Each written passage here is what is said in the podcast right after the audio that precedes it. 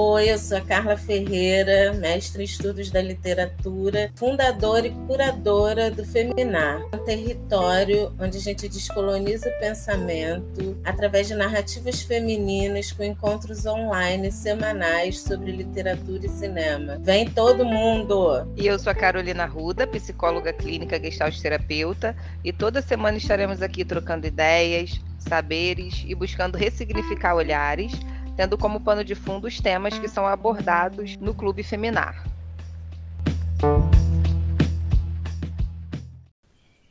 Olá, eu sou a Carla Ferreira, sou a curadora e fundadora do, do Instituto Feminar e hoje a gente está aqui para falar de narrativas femininas e formação. Hoje a gente está sempre né, com, com a psicóloga Carolina Ruda, e hoje a gente tem como convidada Isabel Caetano, que é psicóloga, mãe e esposa preta, e vai falar também um pouco com a gente, né? Pós-graduada em Gestalt Terapia também, como a, Caro, como a Carolina. E hoje a gente vai mandar brasa aí nessa história de formação. Boa noite, eu sou a Carolina Ruda, como sempre estou aqui com a minha amiga Carla e hoje acompanhada de duas amigas com a Bel, Maria Isabel Caetano, né, que estu estudamos juntas. E a ideia de falar de formação é incrível. Posso falar que o tema desse mês atravessa todas nós, porque somos todas acadêmicas. E a personagem do filme, pelo que eu conheço da história de todas nós, né, é uma história que nos atravessa também. A gente também superou ali uma série de coisas, né? Também fomos atravessadas pelas questões sociais na nossa formação. Então, estou animada para a nossa conversa. Olá, boa noite. Eu sou Maria Isabel Caetano, né? Como as meninas mesmo falaram. Eu sou filha, né? Filha, mãe, esposa, psicóloga, né? Psicóloga clínica, que atuo na clínica com crianças, adolescentes, jovens. Também pós-graduada igual a Carol, né? Em Gestalt Terapia abordagem que eu amo e que eu costumo falar que é meu estilo de vida. E tô aí, né, assim, participando, porque até então eu era ouvinte, hoje estou aqui participando. Estou um pouco nervosa, mas enfim, eu acho que daqui a pouco vai ficar tranquila, né? Mas faz parte essa construção, né? A gente precisa se permitir, né? Aquela coisa da permissão, a gente precisa se permitir e vamos que vamos. É, esse mês falamos, né, sobre o livro A Cor da Ternura, da Geni Guimarães, que é um clássico da literatura, embora pouco visitado, assim como Úrsula e Quarto de Despejo, escrito por mulheres pretas. Esse, especialmente, escrito por uma mulher preta que escreve em primeira pessoa e que tem o nome da personagem, o mesmo nome da autora. E o livro é muito tocante, é bem. É, tem uma narrativa bem parecida com o Meu Pé de Laranja Lima. É um, um livro que toca fundo, principalmente na gente que é preta, né? E que vai crescendo com essa formação colonizatória e racista. Então, Gene Guimarães vai explorando isso ao longo do livro. Embora essa criança seja muito terna, ela é muito atravessada pelo racismo. E também falamos dos. É, vimos os filmes A Mina, Valentina e Califórnia. Todos sempre com foco na, na formação do indivíduo. Né? E aí queria que vocês pegassem a bola e fossem embora nessa, nessa formação nossa. É, atravessada pelo racismo na escola, né? racismo institucional, racismo social e todos os outros racismos, né? Eu vou começar falando pela vida acadêmica, né? É, Maria Isabel e eu estamos escrevendo, com a ajuda da Carla, o nosso trabalho de conclusão de curso da pós-graduação, onde a gente está falando sobre essa construção subjetiva da mulher preta. A ideia veio da nossa experiência pós-formação, porque eu estava ainda me descobrindo enquanto mulher preta. Eu já sabia que eu era uma mulher e que eu era preta, mas a minha identidade foi se construindo e com consciência do lugar que eu ocupava e do potencial da representatividade que a gente passa a ter, na verdade a gente sempre teve, mas quando você sai da academia, é, eu estava construindo essa ideia. E ela veio muito forte a partir do olhar do outro, porque nos espaços que eu ocupava, já enquanto psicóloga, eu era identificada como a psicóloga preta. E aí eu recebi isso. Eu não ia lá e me colocava como a psicóloga preta. Eu chegava e eu era nomeada.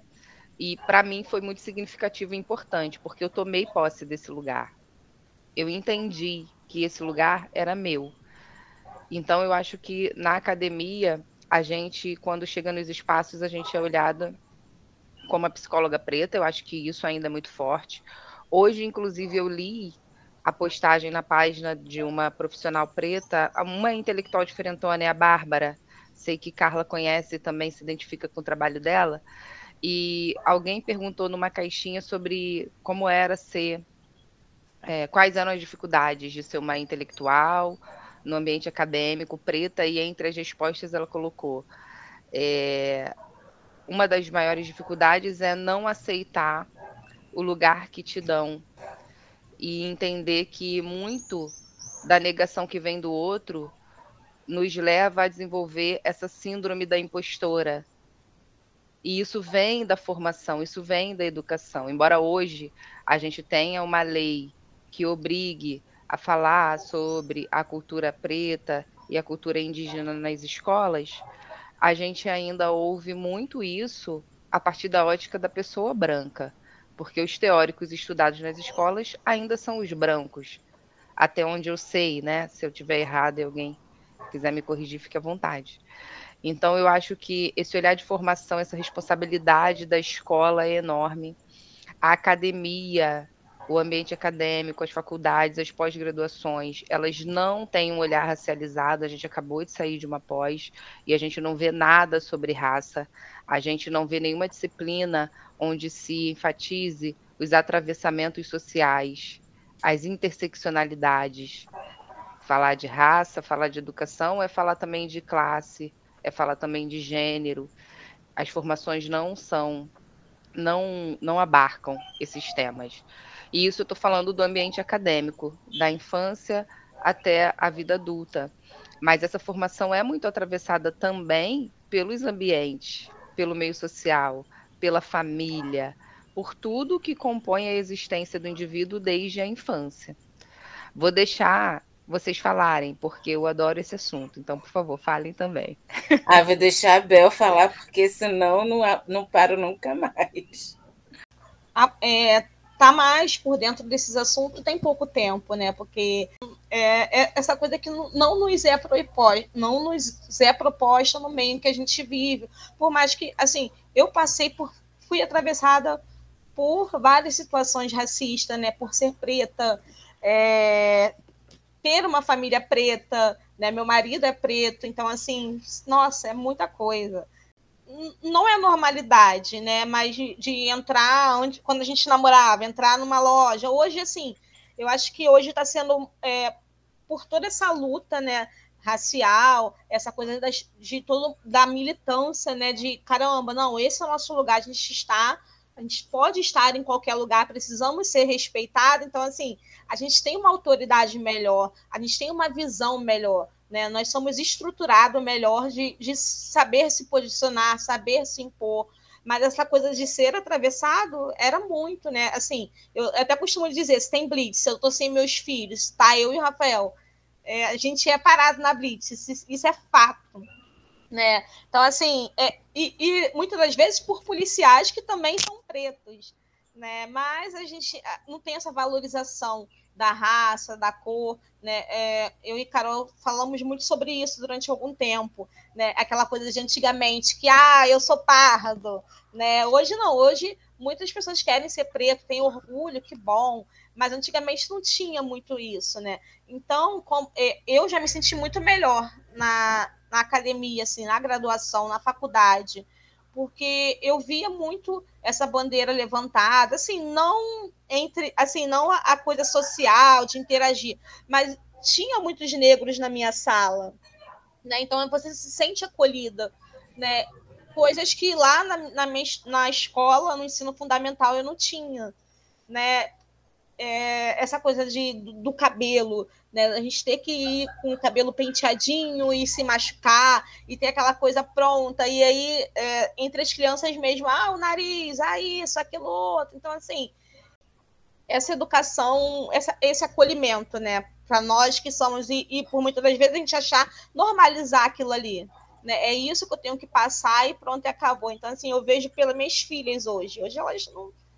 Elas podem ser atravessadas, mas elas têm orgulho é, da pele delas, da cor delas, e elas se posicionam referente a isso né? Porque hoje isso é muito trabalhado aqui em casa. Aliás, já tem um tempo que isso é muito trabalhado aqui em casa. Meu filho ele tem um pouco a pele mais clara, um pouquinho, mas ele fala: eu sou preto, eu sou negro. Então, assim, é uma coisa que foi essa educação, coisa lá na minha infância não teve essa educação. Na minha infância é, o, o, existia racismo dentro da própria parentela, né? Dentro dos próprios parentes, que um queria ser mais branco que o outro, um queria ser mais claro que o outro. Então assim, ali já tinha já tinha essa violência, né? Mesmo que não não tendo a visão, hoje eu tenho essa visão, né? É, mas tinha isso muito ali presente, essa disputa, né? Entre cor, que onde a gente todo mundo preto, pobre, né? Periférico, né? Mas existia essa guerra entre a gente. Né, existia essa guerra. E hoje a gente vê né, pessoas que se sentem adoecidas por conta disso. E na graduação eu já me senti mais assim, acolhida mais à vontade, né? porque existiam mais pretos, existiam mais negros, pessoas que levantavam essa bandeira, pessoas que tinham orgulho de estar ali, orgulho de toda a luta, né? Então, assim, é, essa e na pós foi o que a Carol falou, a gente, tanto que algumas pessoas, né, Carol, vieram perguntar para a gente tal sobre o nosso trabalho, várias pessoas perguntando sobre qual seria nosso trabalho e a gente as pessoas nem respondiam, não sei, assim, não não não tem essa coisa não não julgando jamais, mas assim, é, de repente é algo que que assusta ou que muitas das vezes igual a mim também, né? É, igual eu falei, Carol, eu estou começando a estudar essa coisa da desconstrução da colonização e tal, mas por quê? Porque não era, eu não, não me aprofundava, né? era muito superficial, era muito por cima. Né? Então agora eu estou me permitindo fazer ser mais desconstruída, né? fazer parte dessa descolonização, né? dessa coisa de tipo, eu não sou obrigada a nada, né? eu tenho meus direitos, eu posso estar onde eu quero estar. Né? Problema que as pessoas não gostem, problema que. que no, né? Então, assim, da gente, dessa característica, fazer ser parte ser parte de mim. E eu acho que isso reflete, reflete para meus filhos, reflete para meu marido, é, por ele ter sido a vida toda atravessado, né? Por, por às vezes ele ter que fazer faxina junto com a mãe dele. E ah, ele, o irmão dele, é já vem os neguinhos e tal. E assim, ter uma uma condição de vida bem mais vulnerável do que as pessoas de onde ele morava e tal. Enfim, assim, mas isso também dele, mesmo ele sem essa noção né, do que a gente estuda, em algumas coisas eu reflete para ele, mas ele também é muito inteligente, mesmo ele não fazendo, não tendo faculdade, mas ele teve orgulho disso. Ele passou por tudo isso que né, todo esse preconceito, todo esse racismo, mas assim, ele trouxe como, como orgulho. Né? Então, assim, a, a gente passa isso para os nossos filhos né? Assim, de caramba, vocês podem estar onde vocês querem estar. É claro que eles vão ter outros conflitos, né? Sentimentos, emoções, mas essa coisa da cor, de caramba, problema. É a minha cor, meu pai e minha mãe são pretos, a minha família é preta, e, a gente, e é isso, né? Eu, minha formação é letras, né? Literatura mesmo, sem nenhuma outra língua, só português e literatura. Geralmente quem faz letras tem essa habilitação dupla, eu não quis. Eu quis me aprofundar em literaturas que eu acho que é um grande barato, né? Eu não enxergo a literatura como entretenimento, eu enxergo a literatura como engajamento. Só que até chegar à faculdade, né? Aí falando do romance de formação, o romance de formação é aquele que fala da idade é, mais jovem, na infância, adolescência, quando o indivíduo realmente está se formando. E geralmente o intuito desse romance de formação é formar indivíduos que estejam adequados à sociedade, né? É, sempre vai ter uma moral, como os contos. É que não tem romance de formação quase no Brasil, não tem, né? Não se explora, não se leva para a academia esse romance de formação preto.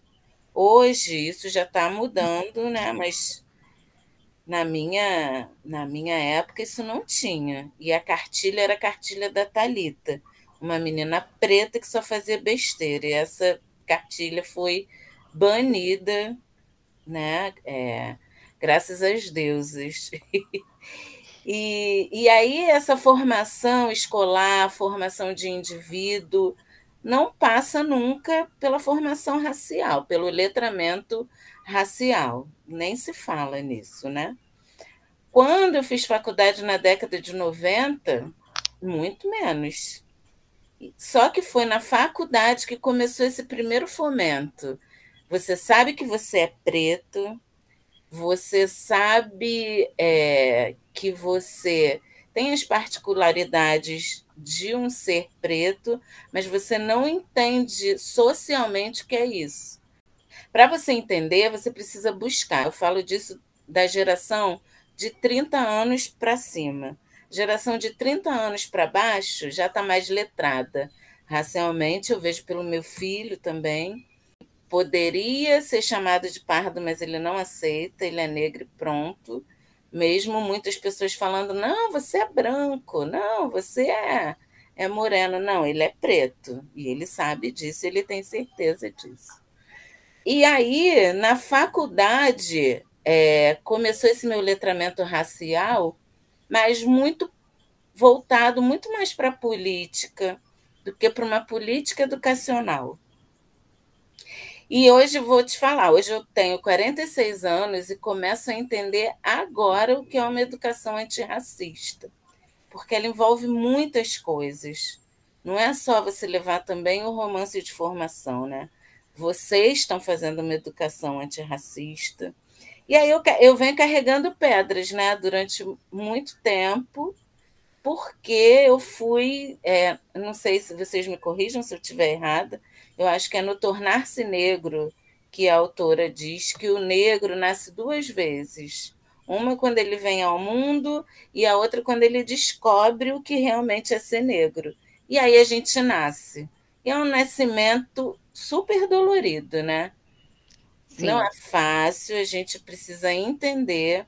Mas eu também, é, hoje, eu prezo muito falar do racismo para gente branca. Porque a gente já sabe o que é racismo, né? Para gente preta, a gente tem que falar do que é bonito na gente, para gerar empoderamento. E ainda falando da formação, eu enxergo né, as polêmicas cotas é que deram essa virada de chave. Quando a política de cotas raciais ela foi implementada, o preto entrou na academia, de verdade. Vocês já são dessa geração. O preto entrou e o preto faz o quê? O preto pensa muito, gente. O preto ele inventou religião. O preto ele já tinha tecnologia ancestral. Então ele começou a bombar a cabeça de todo mundo. Hoje a gente lê muita gente mais jovem que a gente. Muita gente mais jovem, uma, uma gama de aprendizado incrível com essa galera mais nova, que já vem numa formação preta com muito mais consciência. Você falou do seu filho que poderia ser chamado de pardo. Eu, durante muito tempo, fui chamada de parda e de morena, especialmente porque eu mantive durante muitos anos meu cabelo alisado. E eu não sou retinta, então, onde eu chegava, eu era morena. Hoje eu brigo para ser preta. Quando alguém tenta dizer, não, você é morena, eu, eu grito que eu sou uma mulher preta e eu quero falar desse lugar. Quando a gente fala de formação, e eu achei muito relevante a sua fala, porque eu e Bel já somos fruto das ações afirmativas do governo. Nós nos formamos em 2019, no caso eu, acho que Maria Isabel também. E, e isso é importante porque o acadêmico hoje, ele é o preto também.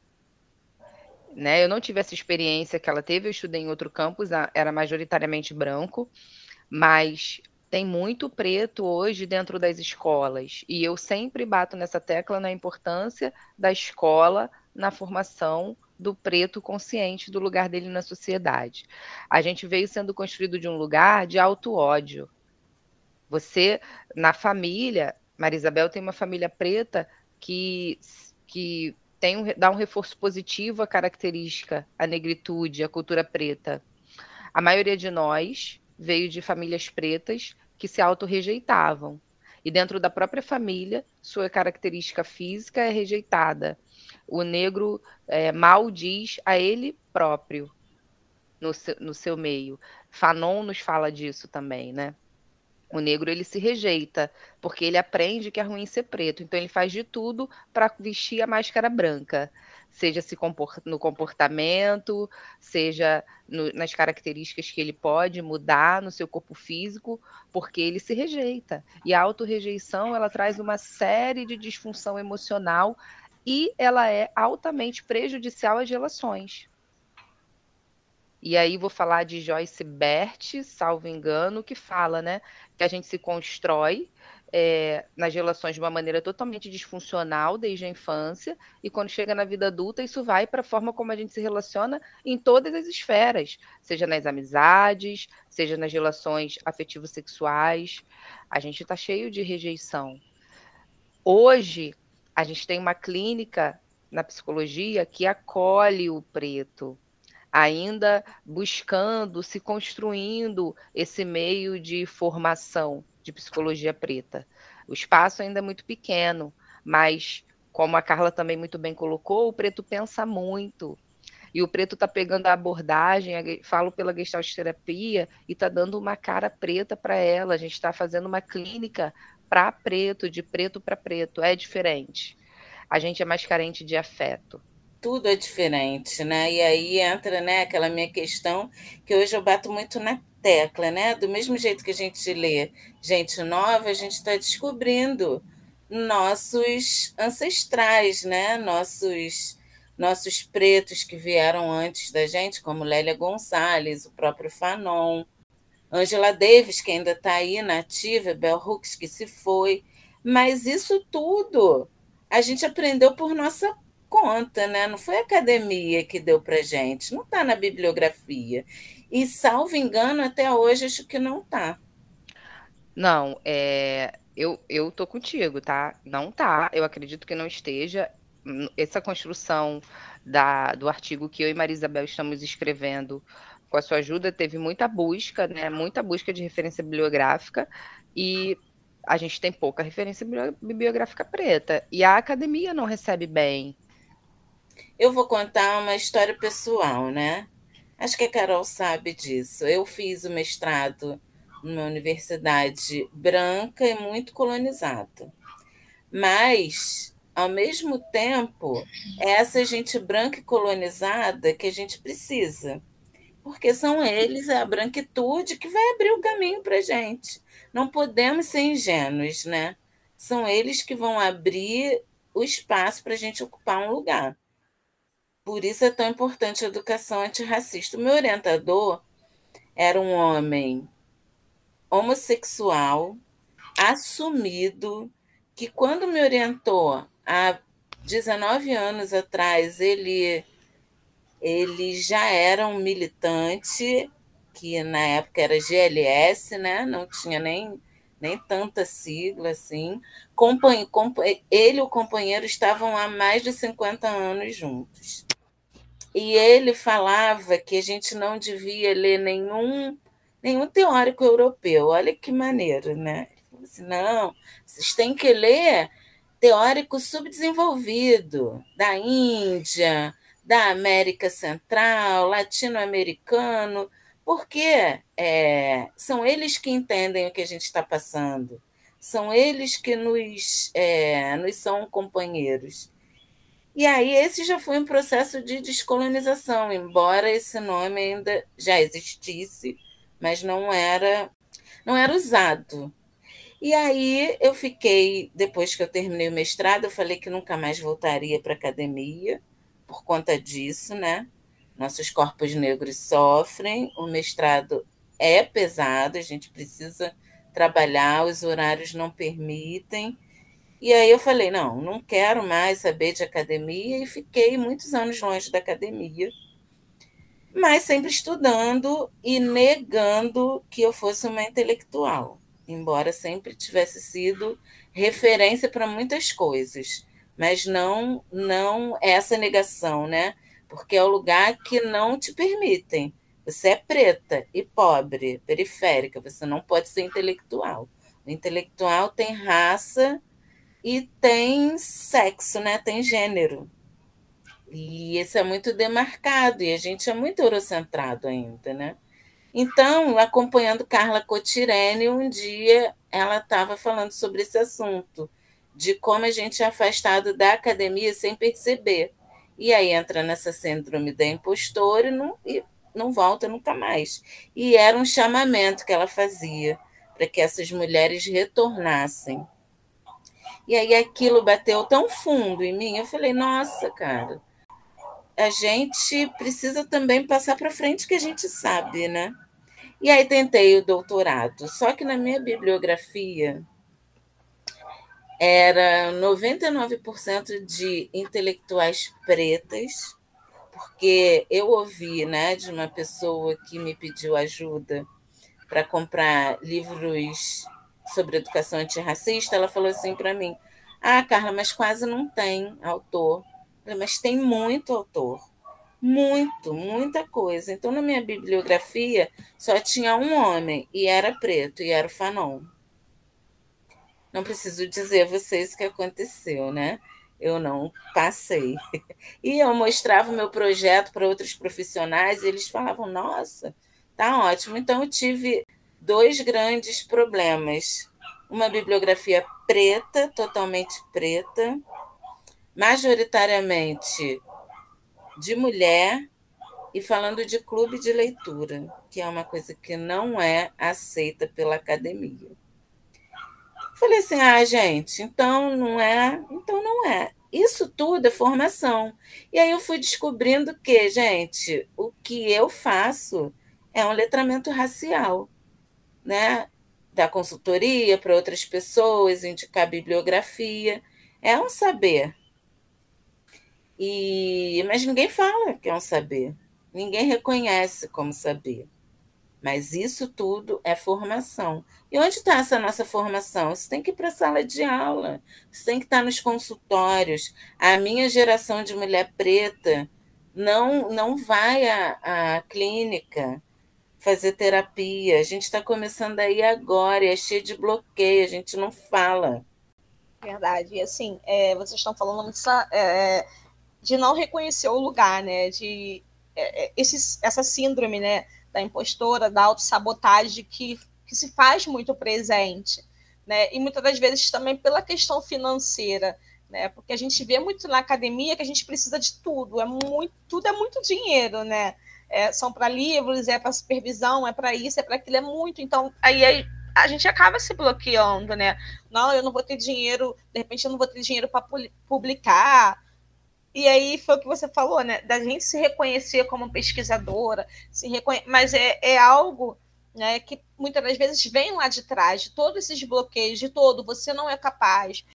Né? Então, a Carla estava falando né, sobre essa, essa questão do nosso reconhecimento né, na academia, de se reconhecer como pesquisadora, né, dessa coisa da autossabotagem, da síndrome de impostor, porque tudo é muito muito dinheiro, né? Tudo assim a gente vê na academia, a gente vê na, no ensino médio, tudo a gente precisa de dinheiro. Então, muitas das vezes, quando a gente não tem, a gente acaba né, não se reconhecendo nesse meio por conta disso. Então, acho que essa representatividade né, de é, mulheres ir no meu consultório ou no online e me ver, caramba, uma psicóloga preta, ela conseguiu mulher, ah lá o cabelo dela é, enrolado, curtinho, que eu cortei, ele já cresceu, eu prendi ele porque estava muito calor. Então, assim, caramba, a gente se acaba se reconhecendo, né? Essas características, né, que a gente precisa é, a gente precisa valorizar, que são as nossas características, que nós somos um corpo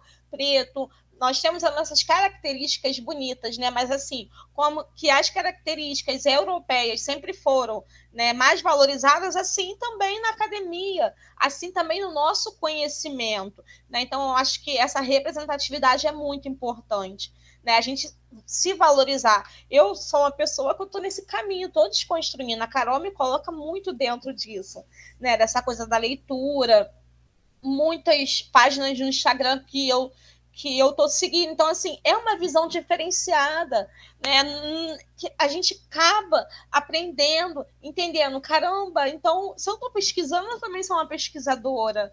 Né? Se, é, se ela conseguiu, eu também posso conseguir. Então, esses bloqueios vêm muito, né? Esses bloqueios de sentimentos, emoções, de se reconhecer, de se mostrar, de se posicionar, é algo que vem muito lá da nossa infância né, daquilo. A gente não pode, menina, vai pentear esse cabelo, menina, isso não é uma roupa, né? Fecha as pernas. Então, assim, tudo isso hoje vem como crenças, acompanha a gente.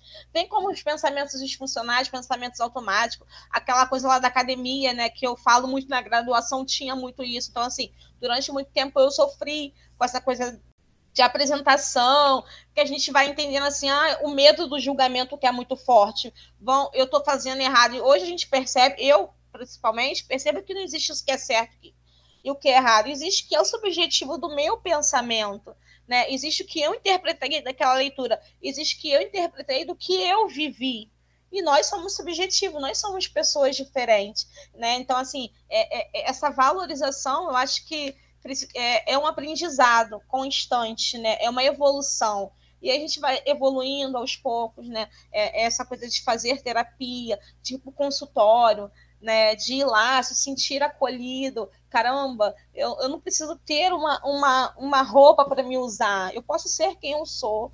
Né? Eu posso escrever o que eu sei, falar sobre o que eu sei, falar o que eu quero né, na minha escrita. Então, acho que essa representatividade é algo que a gente precisa evoluir muito, mas acho que é, é, é, a gente se sente acolhida com isso, né? Igual a Carol está sempre me colocando, né, por dentro de, de, dos estudos, né? E até mesmo eu, nós fizemos dois anos de pós e eu falo assim, foi um investimento em dinheiro, mas foi um investimento pessoal em mim. Né? Eu mudei muito como pessoa, é, eu mudei muito como tudo, como profissional, mas foi um investimento em mim. Né? Então a gente percebe que a leitura faz com que a gente mude também, né? Que a gente acaba entendendo o que é confortável e o que é desconfortável. Né, coisas que durante muitos anos nós precisamos nos sentir desconfortáveis porque a gente achava que aquilo era o certo, que aquilo era o certo para a gente ganhar dinheiro, para a gente trabalhar, né, ir lá com o cabelo liso, encher a cara, encher o rosto de maquiagem, porque, né? Então, assim, aquilo ali que era um desconforto, e hoje e a, gente só, a gente só sabe o que é desconforto quando a gente entende o que é confortável. Né? Muitas das vezes a gente precisa estar tá sempre aí nesses paradoxos da vida. Mas, enfim, eu acho que a gente entender que a gente também pode ser é, tem muito a ver com, com todas essas escrevivências, né? Você falou sobre é, tornar-se negro. Um vídeo no YouTube, né? Sobre a autora, que eu fiquei até falei com a Carol na época, eu me senti muito angustiada, os amigos dela falando sobre ela, que ninguém sabia muito sobre ela, né? E, e quando ela se suicidou, uma das amigas dela no vídeo falou: a gente olha muito para o alto, esquece de olhar para o lado, né? Então assim, e aí a gente às vezes se questiona, caramba, né? O quanto que passou pela mente dela o quanto que essa mulher, né, de repente aquilo ali foi uma forma de dar um fim no sofrimento dela. Então, é isso, né? A gente olha muito para o alto, porque a gente almeja, porque a gente quer conquistar certo, mas às vezes a gente esquece de olhar para o nosso colega. E aí, como que você está hoje? Tá bem? Né? E, e aquela competição de quem vai apresentar o melhor trabalho, de quem vai falar melhor, né? Esquece que somos subjetivos, cada um de nós somos um. Cada um de nós temos a nossa interpretação, temos uma vivência. Então, acho que essa representatividade, esse acolhimento é algo que já faltou muito e estamos em construção ainda, né? Eu acho que a Bel está falando da gente valorizar o singular se mantendo junto, que tem a ver com aquilombar. Sim, sim.